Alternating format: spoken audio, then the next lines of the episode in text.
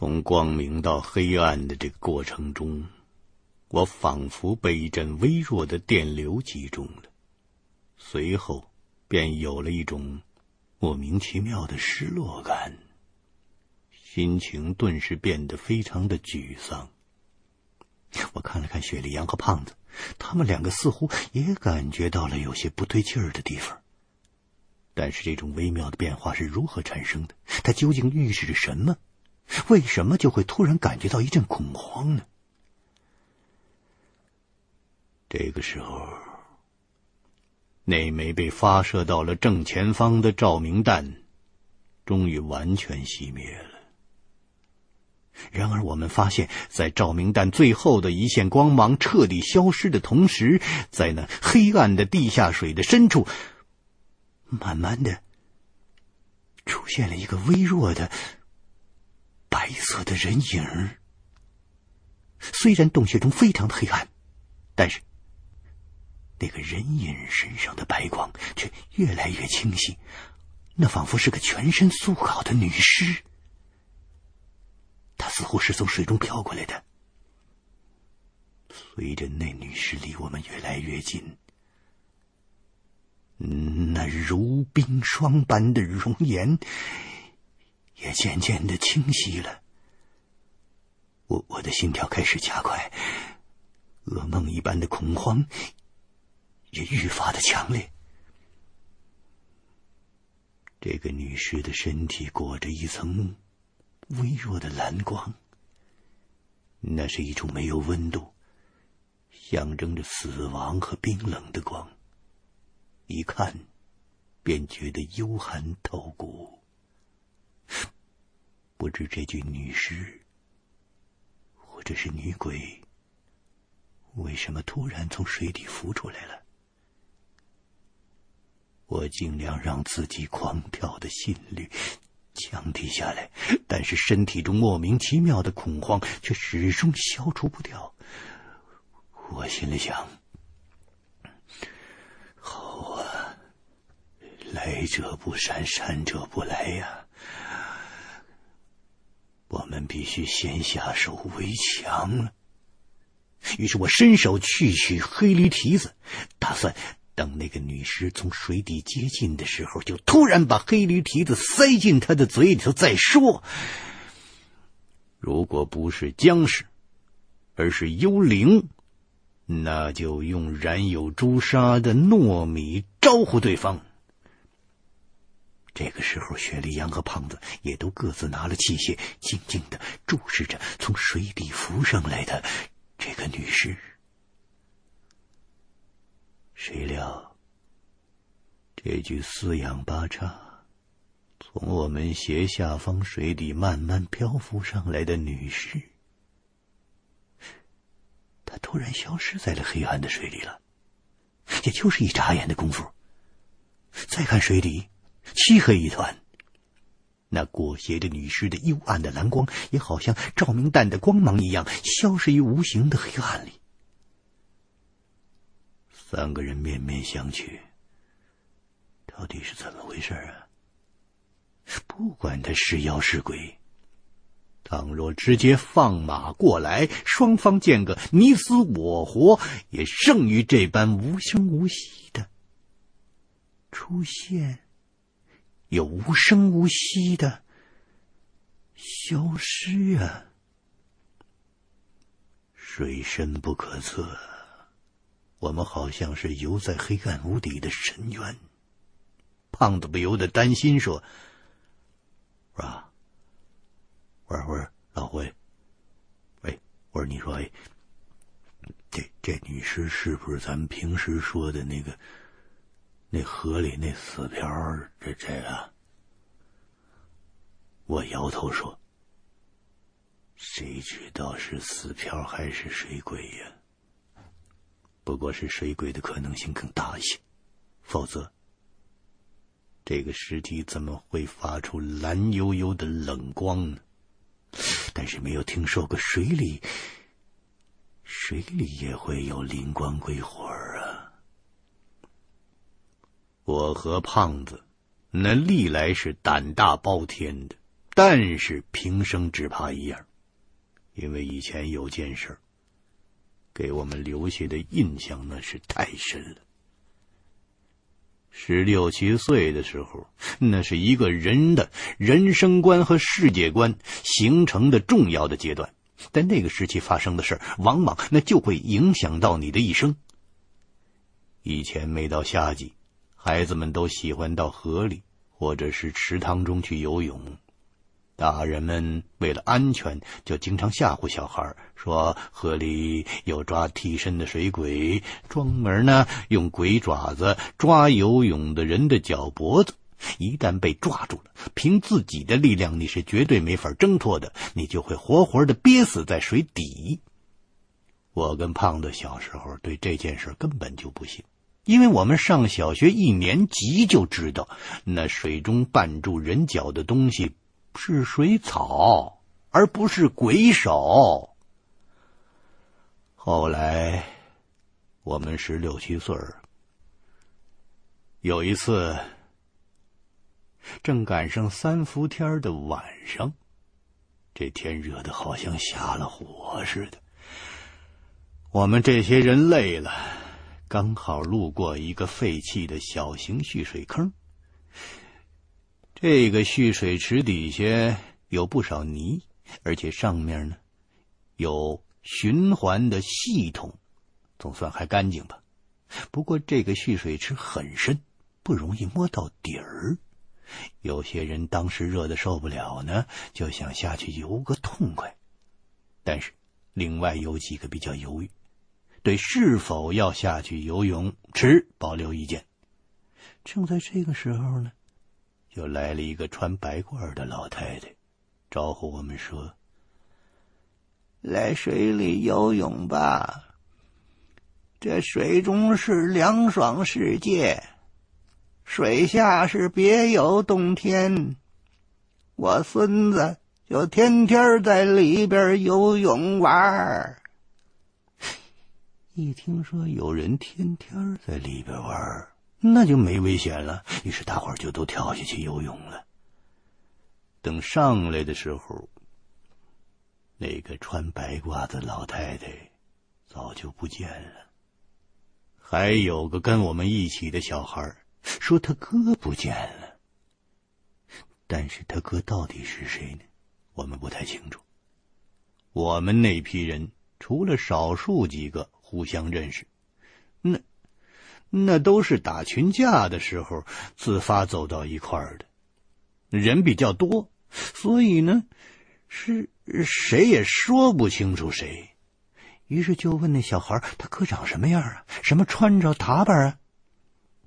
但是那孩子太小，他说了半天也说不清楚，我们就没当真，以为啊根本就没这么个人，更有可能啊，他这个革命的意志不够坚定，游了一半临阵脱逃，回家吃饭去了。于是呢，便作鸟兽散，各自回家。没想到，过了两天，我们又路过那个小蓄水池。见到那里很多人正在动手放水。原来那小孩把他哥游泳失踪的事儿告诉家长。那家伙的爹呀，是军区管后勤的一个头，就带着人呢来找他儿子了。我和胖子当时喜欢看热闹，哪点出了事那都得不辞劳苦的去看，这回既然撞上了，自然那也没有不看的道理呀。结果，等把蓄水池的水放光了，果真有个跟我们年纪相仿的少年的尸体呀，已经被水泡的肿胀发白了。他的尸体被大团的水草。沉在水里了，这当时的人就都非常奇怪，这哪儿来的那么多的水草？蓄水池中是不会有水草的呀。把水草都捞上来，清理掉，那里边竟然有一堆白骨。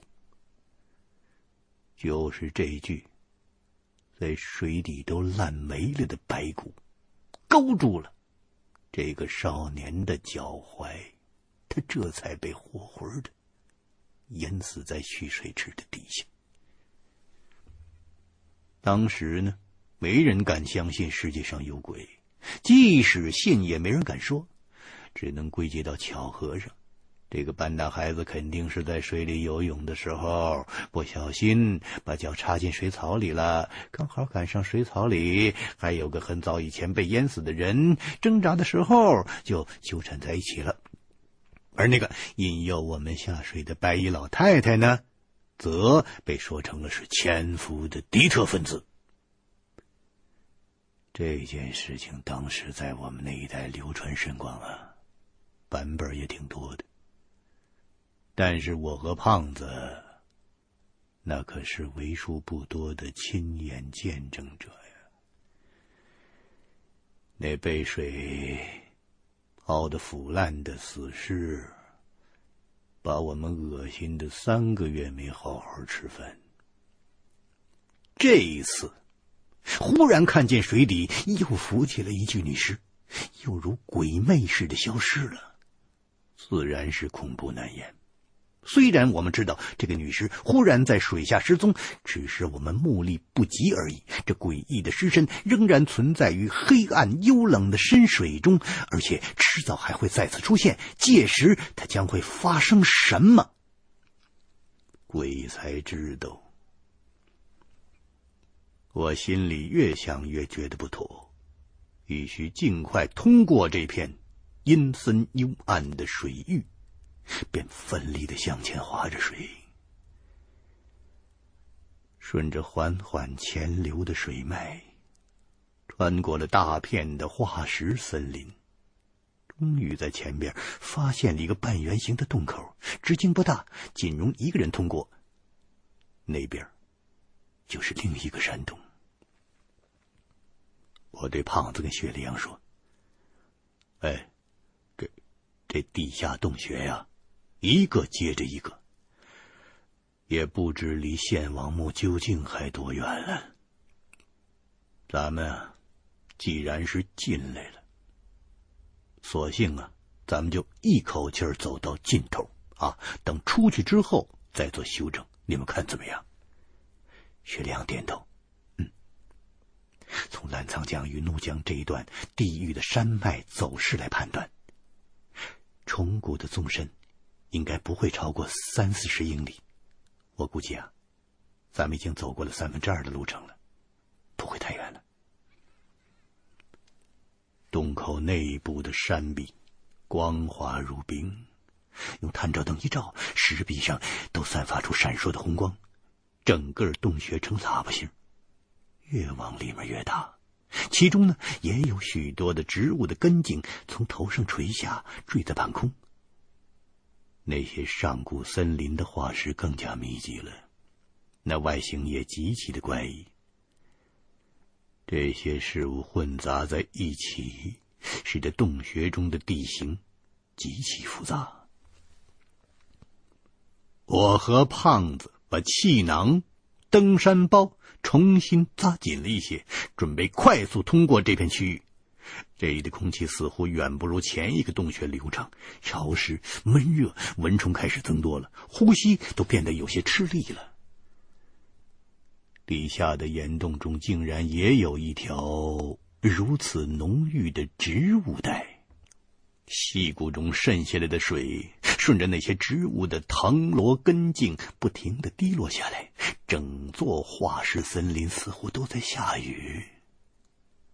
由于洞穴那弧形的结构，使得水滴声听上去十分的空灵，颇像是寺庙中和尚敲木鱼儿的声音，给原本寂寞无声的岩洞增添了一些神秘的气氛。我们只好忍耐着洞中的闷湿，继续前进了数百米。速度不得不慢下来，在漆黑漆黑的洞中，水面被巨大的化石树分割的支离破碎，形成了不少漩涡和乱流，已经不能再完全依赖水流来判断方向了。一旦偏离了方向，就要用指南针重新定位。前边的水漂浮着很多水草，阻挡了我们的前进。我们只好取出工兵铲，不停的把这些漂浮着的水草给拨开。浮萍和水草上生长了很多的蚊虫，不断的往人的脸上扑过来。正当我们不胜其烦的时候，忽然听见前面有阵阵的嗡嗡的昆虫翅膀扇动的声音。我下意识的把冲锋枪从防水袋中抽出来，胖子也打出了一枚照明弹。火光中，只见前边被垂悬下来的植物根须、藤萝遮挡得严严实实的，无数巨大的黑色的飞虫，长得好像小蜻蜓一样，只是没有眼睛，就像黑云过境一样。在那片植物的根须四周来回的盘旋着。这种昆虫，谁也没有见过。可能是地下潮湿的特殊环境里才存在的。昆虫是世界上最庞大的群体了，大约还有三分之一的品种没有被人类所认识。这种好像黑色蜻蜓一样的飞虫，看上去它并不会攻击人，但是这庞大的群体，看了也不免令人头皮发麻。我总觉得不太对劲儿啊，在这闷热的空气里，似乎埋藏着一股躁动不安的危险。我便问雪莉杨：“这些飞虫是哪类昆虫啊？”雪莉杨说：“好像在什么地方见过，是一种潮热的湿原才有的黑色的猛蚊类的昆虫。但是，那种昆虫最大的只有指甲盖那么大小，而对面的这些飞虫呢，大的好像大蜻蜓。”雪莉杨的话还没说完就停住了，因为我们见到一只拳头大小的水蜘蛛爬过来了。我们所见过的普通的水蜘蛛的体积都是很小的，它可以用脚撑在水面上行走而不落入水中，而这只怎么这么大呀？这么大的水蜘蛛，三个人都觉得心中骇异，肌肤起立。尚未骨子上细想，又有两只，也像拳头大小的水蜘蛛从前面游过来，爬上了附近一棵横在水面上的古树的化石上。胖子吃惊地说：“儿啊，哎，这儿的虫子怎么怎怎怎么越来越大了？哎呦喂，我说。”这外边可没这么大的水蜘蛛哎！我忽然想起了什么，对胖子和雪莉杨说：“哎，你们有没有发现，这个山洞石壁光滑异常，而且还带有很大的弧度，又是红色的，很像咱们在山神庙中所见的那只葫芦。咱们是不是？”掉进葫芦了。雪莉杨环顾四周，看了看附近的植物、昆虫，对我和胖子说：“有个问题必须要搞清楚。这洞穴中的虫子和化石数越来越大，还是咱们三个人越变越小？”我说：“是什么？”什么？咱们越越越变越小？你这话从何说起啊？雪莉杨对我说：“附近可以参照的物体，包括植物、昆虫，还有大量的古树化石，都大的异乎寻常，所以我才会想，会不会这葫芦形的山洞里有什么奥妙，把进来的人的身体逐渐给变小了呢？嘿，这这这这事儿听上去那实在是匪夷所思，一时难以断定。我对谢里阳说：“这这就算是身体可能被变小，你你你这衣裳跟鞋子一同一同可以变小吗？我看是这里的环境特殊，所以呢，整个的生态系统就都比外界大。不过我这话说的是半点把握也没有啊。这个山洞。”倒真是极像山神庙中的红葫芦，洞口小，肚子大，而且呈喇叭圆弧形，往深处走会逐渐的扩大。没有人为的加工修造的痕迹，浑然天成。说不定这是个比献王墓更古老的遗迹。当地的人可能是把这葫芦形的山洞当做了圣地。所以才在山神庙中供奉个葫芦造像。至于这个山洞是否真的有什么特异之处，那实属难言。我们现在两眼一抹黑，所见的范围只不过大约二十米，对稍远环境的变化很难察觉。目前最直接的办法便是潜入水中，以水草为参照。藻类有其自身独特的属性，自然不会因为环境的变化而生长的大小有异。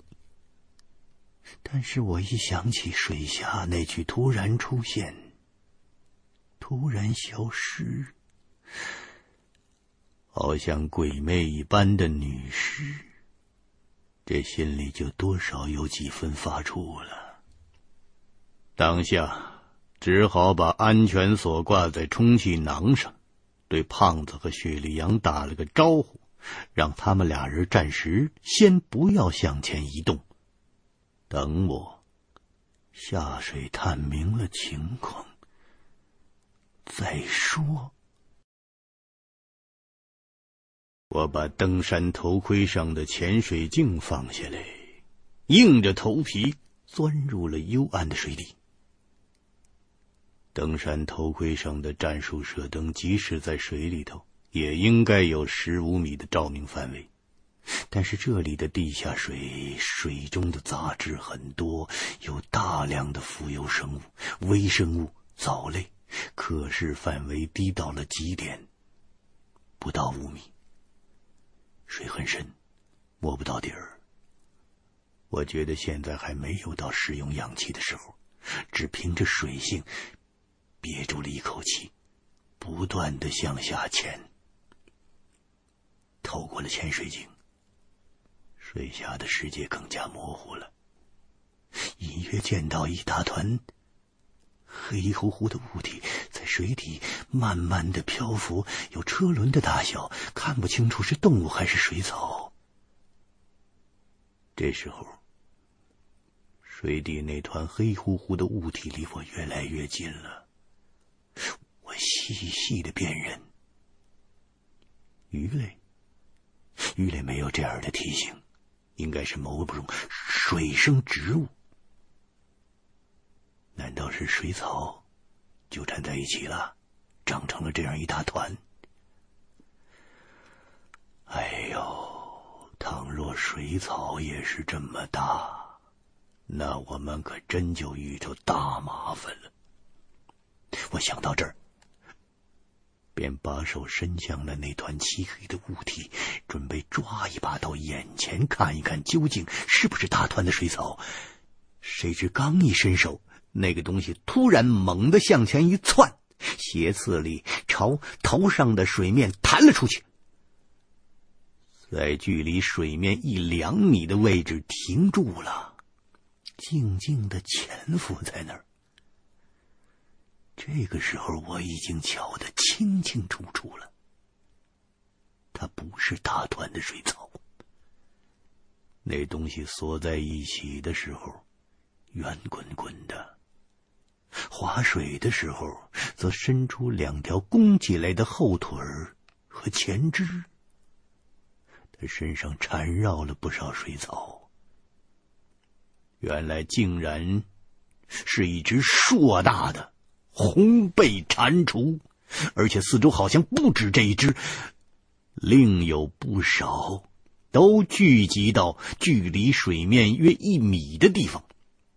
漆黑一团的水底之中，很难分辨究竟有多少大型的蟾蜍，也不知是否还有更大的东西。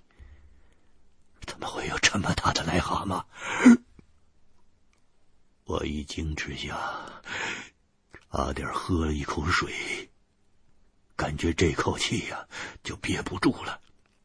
我急忙向上浮起，我头一出水，赶紧深吸了一口气，对胖子跟雪莉杨说：“水底下有东西，咱们赶紧赶紧离开这儿，先爬到那棵那棵横倒下来的化石的大树上头去。”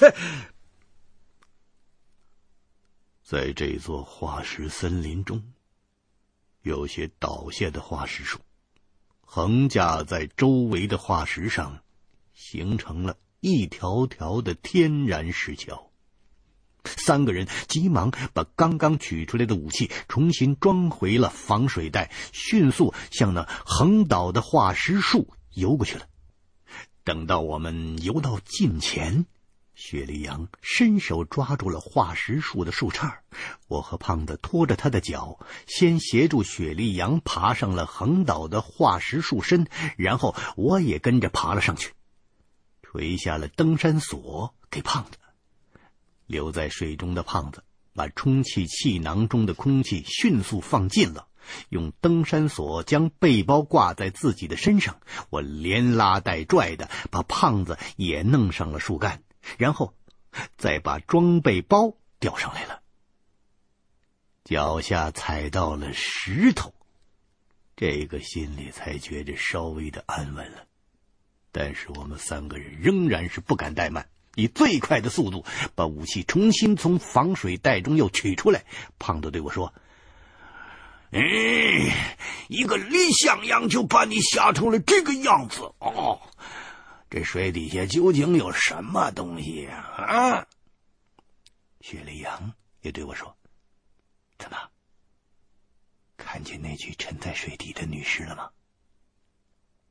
我指着那片水面说：“没有李向阳，也没有女尸，水下边有只大癞蛤蟆。”对。也就是大蟾蜍，我告诉你们，大的跟车轱辘那么大，小的也有斗大。妈的，这些家伙的背后疙疙瘩瘩的地方有很多的毒腺，千万不能跟他们接触，否则一旦中了赖毒，便有一百二十分的危险。雪莉杨举起了狼眼手电筒，将光柱。扫向我们刚才停留的水面，那里已经是静悄悄的了。只有我们刚才快速游动的时候留下的几丝水纹，在黑沉沉的水面下看不到任何迹象。雪莉杨看了两眼，转头对我说：“以前做实验的时候。”经常会用到蟾蜍。我记得这种动物应该是白天隐藏在阴湿的泥土中、石块下，或者是草丛间。黄昏、夜间，他才出来活动。他怎么会出现在水这么深的地方呢？你没有看错吗？我摇着头说：“哎呦喂，嘿，我告诉你，就这么大的蟾蜍。”我今天这是第一回见着，但是我绝对不会看错。我想啊，你这本本主义用在这里恐怕不太合适。我在水底和那个大蟾蜍相距不过三米，我看的是十分的清楚。他们都浮在离水面不远的地方，不知道要干什么。哎呦喂，这片这片被地下水淹没的化石森林，他太古怪了。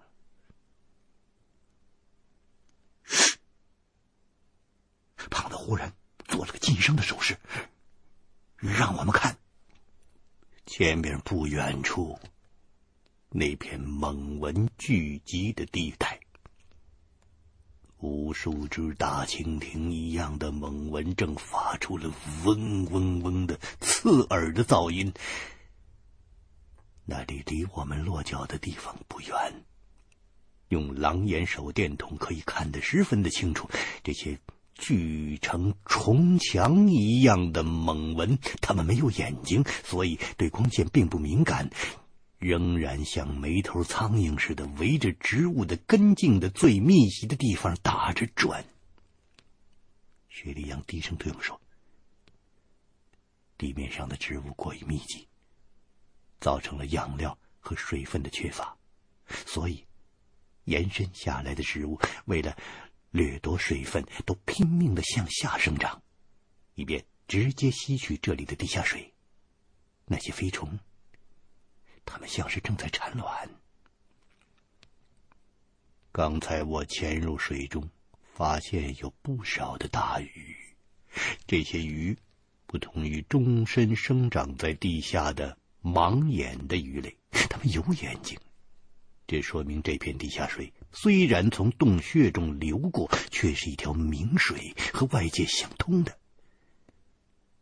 忽然，水面上传来一阵骚动，一条条数尺长的大舌头从水下伸出来了，以迅雷不及掩耳的速度吸向那些水面上的大猛蚊，长舌一卷，就鼓入了上百只的猛虫。水面上。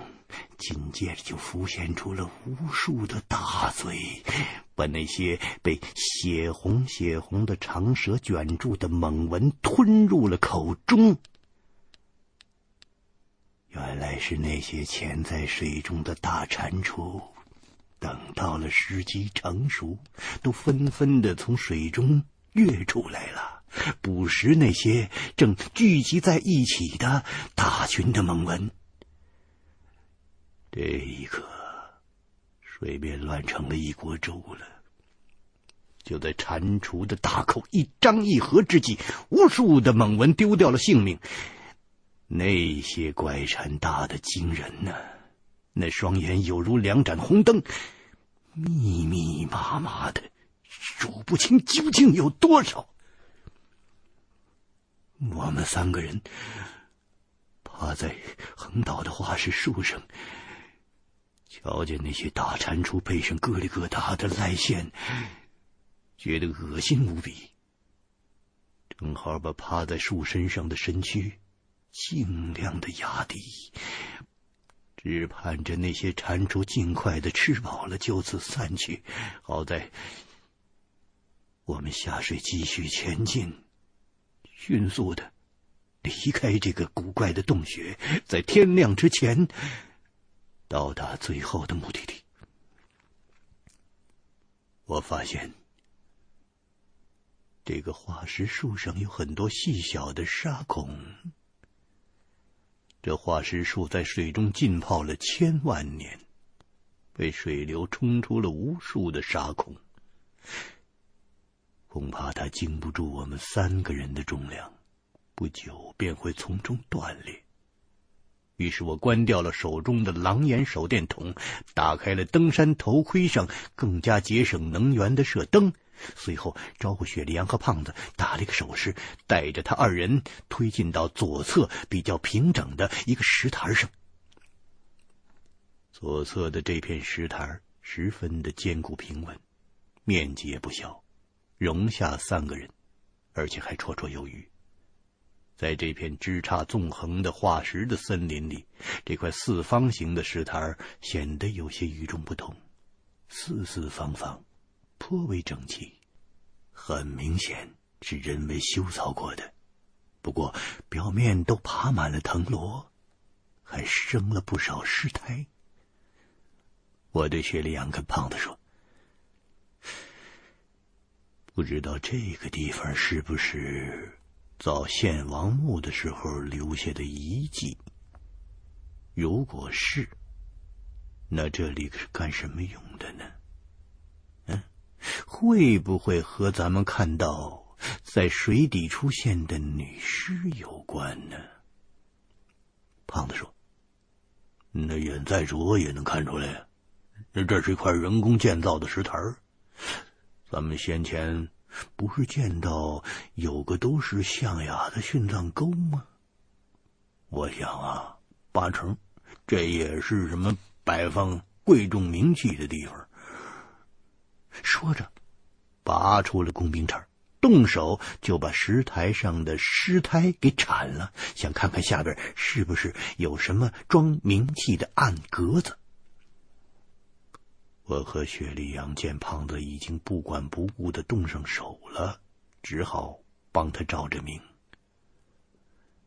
不远处那些大蟾蜍还在大肆的吞食着猛蚊，搅动的水声大响，看来一时半会儿完不了事儿。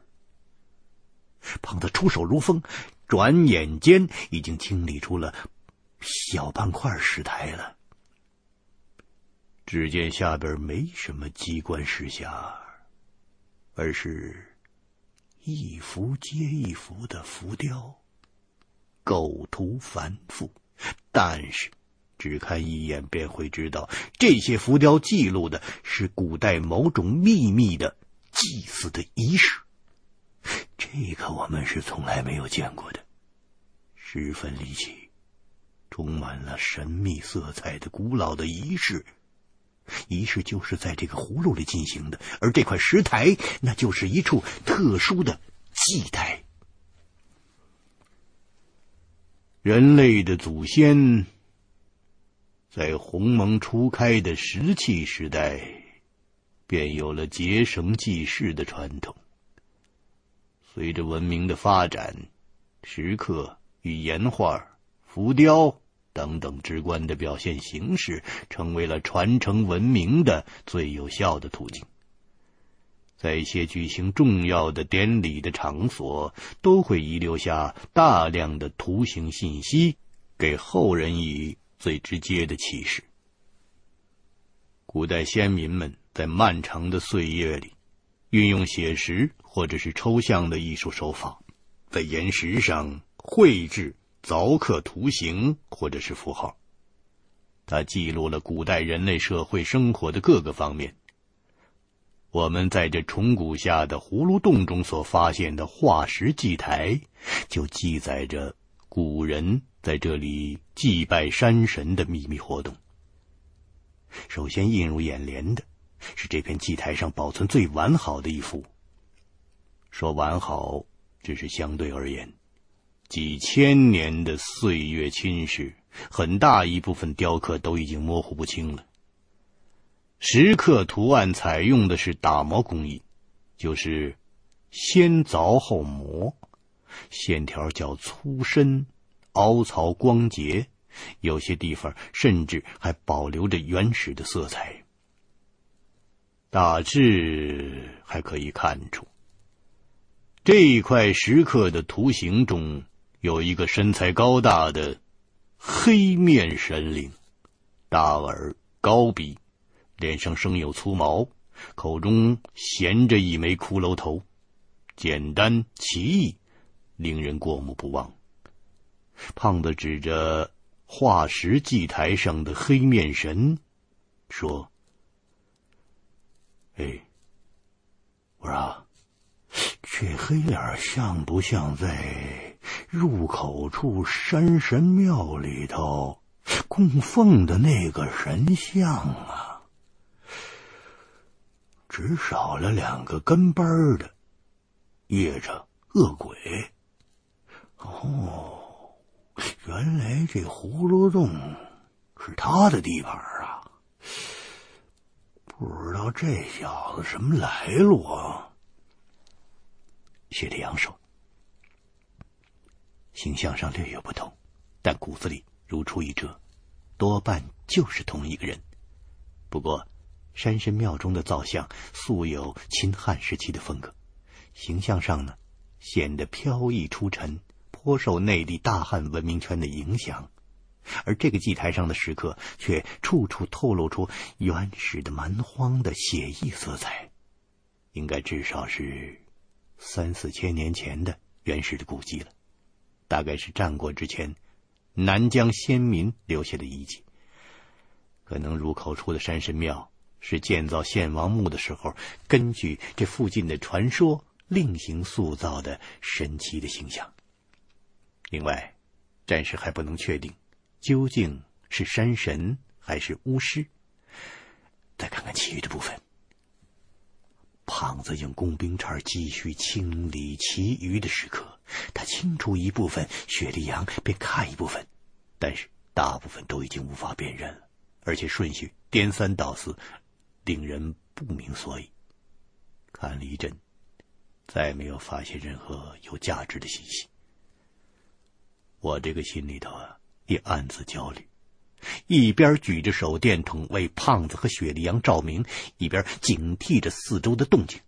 现在不当不正的停在山洞的中间呢，这不知道潜伏了多少危险。正如雪莉杨所说，昆虫是世界上生命力和杀伤力最强的物种。它们之所以还没有称霸这个地球，完全是由于体型过小。如果我们在山洞里照这么走下去，那些飞虫只要再大上三圈，倘若不走运被他们叮上一口，那就会一命呜呼，任你是大罗金仙也难活命啊！我们现在只能寄希望于这处古祭台，如果能从这个祭台上找出一些线索，就可以决定是继续冒险前行呢，还是必须原路返回。另外，再想其他的办法，寻找进入献王墓的通道了。我实在是等不下去了，便对雪莉杨说：“我记得唐代风水宗师袁天罡的《演天论》中，曾经描述过古人向山神献祭的情形，与此间。”颇有相似的地方。这山洞里的石头祭台，很可能不止一座。咱们不妨在附近再找找，也许还会有所收获。雪莉杨让我看，他和胖子刚整理出来的一面石刻，对我说：“你看，这是最后的部分，是连在一起的两块。”哦，感谢上帝，还算能看清楚个大概。那你也来看一看。我见雪莉昂的脸色有些古怪，看不出是喜还是忧，似乎是更多的疑问。于是把狼眼手电筒和剑威气步枪交给了胖子，俯下身去看那祭台上的魔绘石刻。我定下心来，仔细的观看。那是一幕诡异无比的场面，在化石森林的水面上，一群头插羽毛的土人，乘坐在小舟之上，手里都拿着长长的杆子。那些杆子、木舟，我们在这之前都曾经见到过，当时不知道是做什么用的。只是那些木舟中捆绑着很多的大蟾蜍，可能大蟾蜍都是被这些土人在附近捕获的，用绳索捆扎的甚是结实。那些大蟾蜍张着大嘴，表情显得十分的恐慌，似乎是在为自己即将面临的命运而恐惧，都在尽力的挣扎着。刻画的虽然简单，却极其生动，让人一看之下就能体会到一种大规模牺牲、杀戮的惨烈的氛围。数名偷查羽毛的土人，在一位头戴牛角盔的首领的指挥下，同时用长杆吊起了一只大蟾蜍，把它举到了半空，伸向化石森林石壁上的一个洞中。洞中冒出了滚滚的黑气。后边另有一艘木船，摆放着几只变小了的蟾蜍，现出了一副死不瞑目的表情。那圆滚滚的身体也变得干瘪，而且那些死蟾蜍的时刻显得毫无生气，悲凉而又可怖，充分的体现了生死之间的落差。我看了这些，联想到在山神庙内目睹的种种事物。那黑面山神左右，各有一名山鬼服侍。一个捧着只火红色的石头葫芦，另一个抓着一只活蹦乱跳的蟾蜍。原来是表明这位镇守大山的神灵，居住在一个葫芦形的山洞之中。而且当地人在巫师的指引下，捕捉大量的蟾蜍来供养他。我问雪莉杨说：“那么说，咱们不是身体变小了，而是这个山洞确实是个葫芦形状，呈喇叭形。咱们从葫芦嘴一样的窄小山洞钻进来，现在是走到了前半截葫芦肚的地方了。”雪良点了点头说。你只说对了一半儿。前边的石刻虽然模糊不清，我却发现里面有一些关于这里的地形的描述。咱们进来的入口是葫芦底，那是个人工凿出来的入口，也被修成倒葫芦的形状，与这个天然的大葫芦洞相互连通。而且大葫芦洞的历史比献王墓可要早得多了。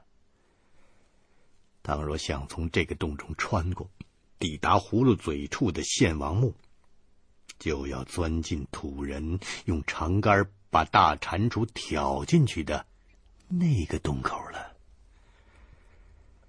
是啊，哼，有可能那位山神爷还在那儿等着咱们呢。我我我一时没反应过来，我完全愣住了。什么？山神老爷？他他等着咱们干什么？也想想想拿咱们当当当癞蛤蟆给吃了？胖子的雪亮说：“你得了吧你！我说你用不着吓唬我们啊！告诉你，老子拎着冲锋枪。”进去溜溜，他要是乖乖的腾出条路来让咱们去，那还罢了；否则，喂，惹得爷爷恼怒起来，二话不说，我先拿枪突突了他。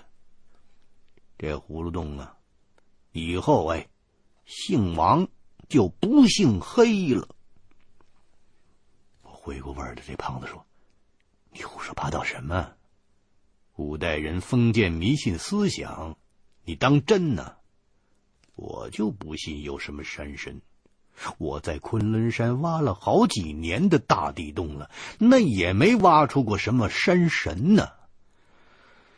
那不过是当年洞里生存的某种野兽。当地那些。无知愚昧，受到统治阶级蒙蔽，被三座大山所压迫的勤劳勇敢的劳动人民，啊，就拿那家伙当做神灵了。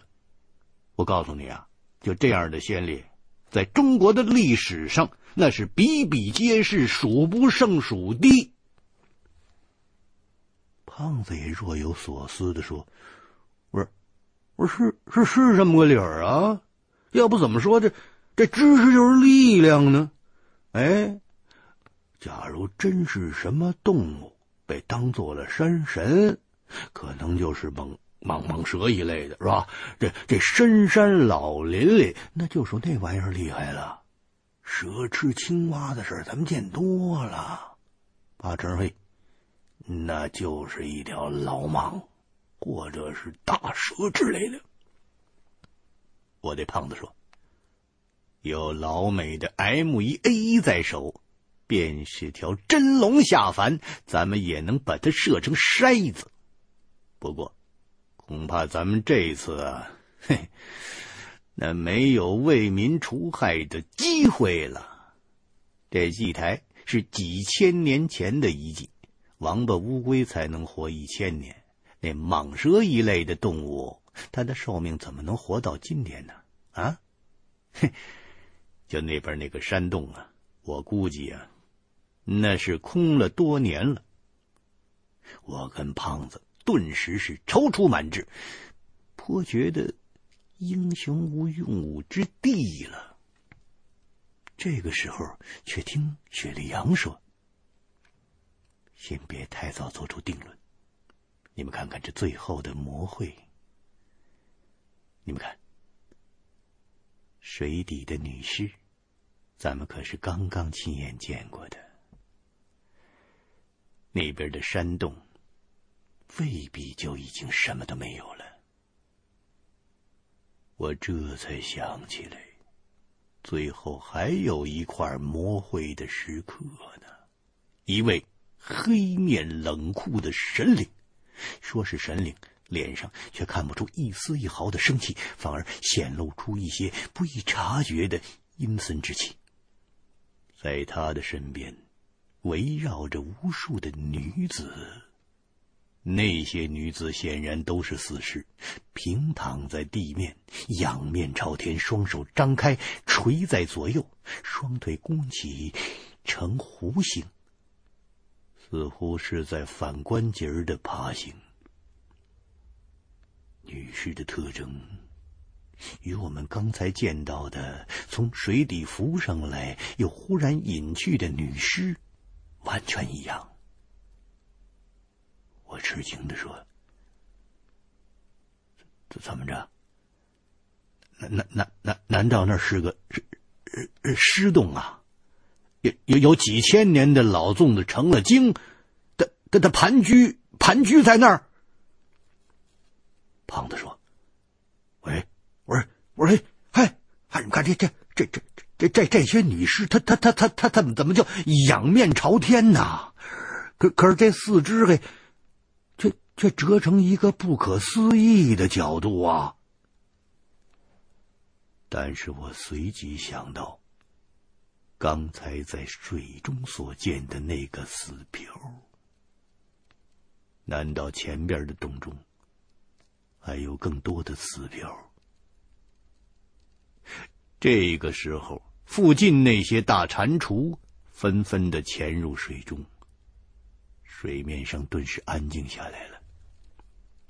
由于在水中游得久了，三个人都感到有些疲倦，于是我们决定暂时在这里休息片刻，吃些食物，也有必要根据当前所处的状况重新调整一下行动的方案。这个时候，我心中稍微有点犹豫了。以往的经验告诉我一种不祥的感觉。一时难以决断呢，只好征求雪莉杨和胖子的意见。雪莉杨对我说：“其实，这魔会中还传达了更多的信息，只不过你没有发现。你看，这画中的土人都是头插羽翎，只有为首的首领。”是头戴角盔的。魔会的构图过于简单，所以很容易忽视这个细节。咱们先前在献王大祭司的玉棺中，曾经发现了一个在巫术仪式中所戴的面具，我想，那个黄金面具便与此有关。五人首领头上所戴的究竟是头盔还是面具？只有那两根长长的弯角十分的显眼，标示着此人的地位与众不同。即便不是大首领，也是一位司掌重要祭礼活动的大祭司。我让胖子把那具黄金面具取出来看。那几件祭器，胖子始终没有舍得离身，一直装在他自己的斜行袋里边。这个时候，拿出来一看，黄金面具头顶是两只开叉的龙角，或者是鹿角，狮目、虎口，而不是鱼耳的形状，综合了各种动物的特点，造型非常的怪异。而且铸造了许多凹凸起伏的眼球，一看便和沙漠古城中精绝人崇拜的图腾很像。这么对照一看，魔会中那彝人首领的角盔确实有几分像这黄金面具的造型。薛里阳说：“化石祭台的描绘在先。”至少有三千年以上的历史了，而献王墓在后，只有两千余载。我想，也许这个地下的秘密的洞穴，是外界唯一可以通向王墓的路径。而盘旋洞内的所谓的山神，自古便是当地彝人膜拜奠祭的对象，所以呢，献王的手下。沿用了此地彝人最古老的传统的祭祀的仪式，在王墓封闭之后，如果想进入明楼祭奠献王，就依法施为，只需向洞中的神灵供奉了数量足够多的大蟾蜍，就可以顺利的通过这儿。在殉葬沟的尽头，有些秦汉时期造型的木船。还有那些腐朽的长杆，就可以证明在王墓封闭之后，至少进行过祭祀的仪式了。薛里阳顿了一顿，继续说：“另外，根据我对动物的了解，附近水域中的大蟾蜍应该不是生活在这里的，而是聚集在溪谷中的某处石原，只是由于最近地下的昆虫正值产卵期，才引来了这许多的大型的蟾蜍。”我听完了他的分析，哎呦，真是头头是道啊！我赞叹说：“哎呦，杨参谋长，高瞻远瞩，仅从一个丝毫没有引起我们重视的面具着手，就分析出这么多的情报。像那个献王，他也是个外来户，对不对？有道是强龙。”尚且不压地头蛇呢。胖子颇觉不服，不等我把话说完，便对雪里阳说：“这葫芦洞通往献王墓，啊，早在咱没进来之前，我就先瞧出来了。哎，我说，你倒说说，喂，那山神和女尸究竟是什么东西啊？啊？”这葫芦里卖的是什么药啊？薛里阳摇了摇头，哼，我又不是先知，我怎么会知道这些个？我只是根据眼下的线索做出的推断。究竟是怎么回事？不亲眼所见，怎么能够做得准呢？但是我想，这祭台上的信息应该是真实的，山神和那些女尸都是存在的。即便他们的原型与古人的认识存在着很大的差别，但是那山洞里肯定是有些古怪的东西的。雪里阳又问我说：“老胡啊，你是见多识广的人，以你所见，这山神的本来面目会是什么呢？咱们是否有把握穿过这座葫芦洞呢？”我对雪里阳跟胖子说：“哎呀。”依我所见呢，那黑面山神的脸上长有硬毛，面部毫无生气，必定就是个住在山洞里的数千年的老僵尸精，而且身上有大量的尸毒。那祭台上的魔绘含义十分清楚：一人捉了大蟾蜍，用长竿吊进洞，并不是被什么东西吃掉，而是由于蟾蜍体内的本身有毒腺，一旦遇到了更猛恶的毒气攻击，便会通过背后的毒腺放毒气对抗，最后。被尸毒耗尽了精血，所以拿出来的时候才变成了癞蛤蟆肉干了。只有这样，又使那个老僵尸把尸毒暂时放尽，再用黄金面具镇住它，这才有可能从这个洞里头通过。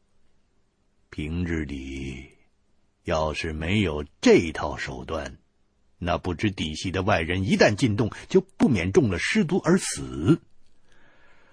从前在云南有过这样的民间传说，啊，我这推理可是有理有据，不是胡编乱造的。不过，那种死飘的浮尸，那我可真说不出来了。闻所未闻，见所未见，不知道那些女尸。跟那个千年的老粽子精，他们能扯上什么关系？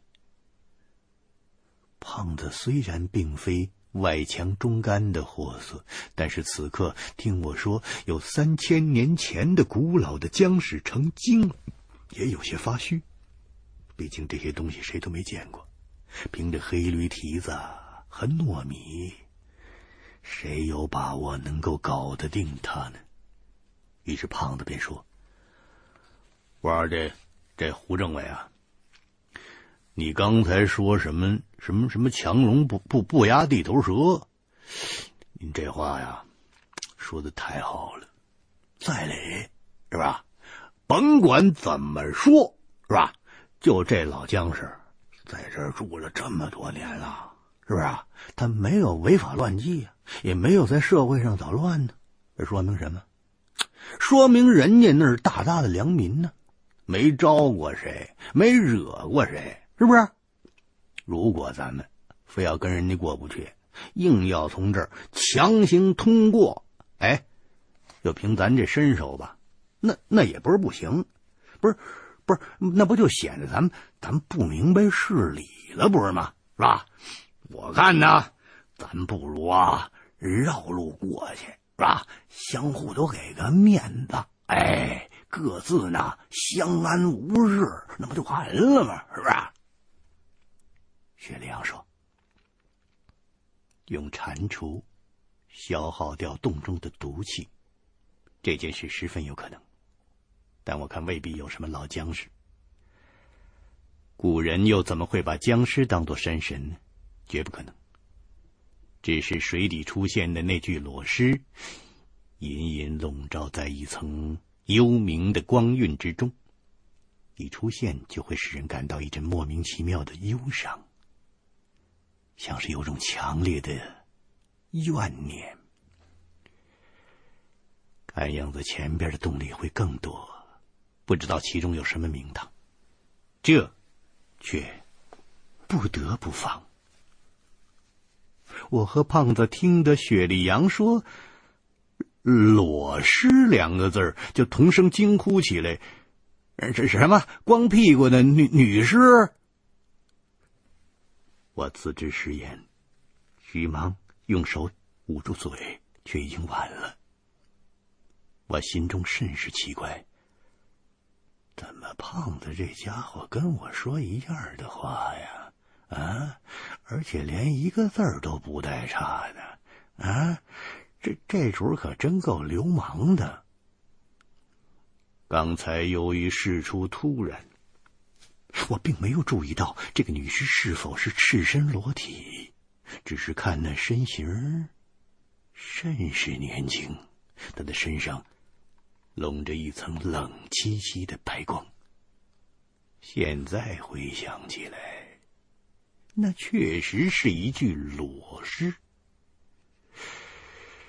可是他为什么不穿衣服呢？难道被水给泡烂了？但就算真是僵尸，光光溜溜的，倒也香艳呐。我这好奇心起来了，突然产生了一种想再仔细看看这念头。我觉得刚才说出那句话有些尴尬，于是假装咳嗽了两声，开口对雪莉杨跟胖子说：“ 这这这样啊。”这个已已经来到这这这地方了，对吧？岂有不尽反对之理？啊！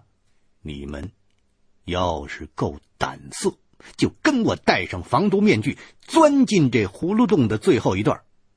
管他什么鬼魅僵尸啊，都用黑犁蹄子连锅端。咱们来个单刀直入。直捣献王的老巢，不管那洞中有什么，只要咱们不怕牺牲，排除万难，那就一定能够争取到最后的胜利。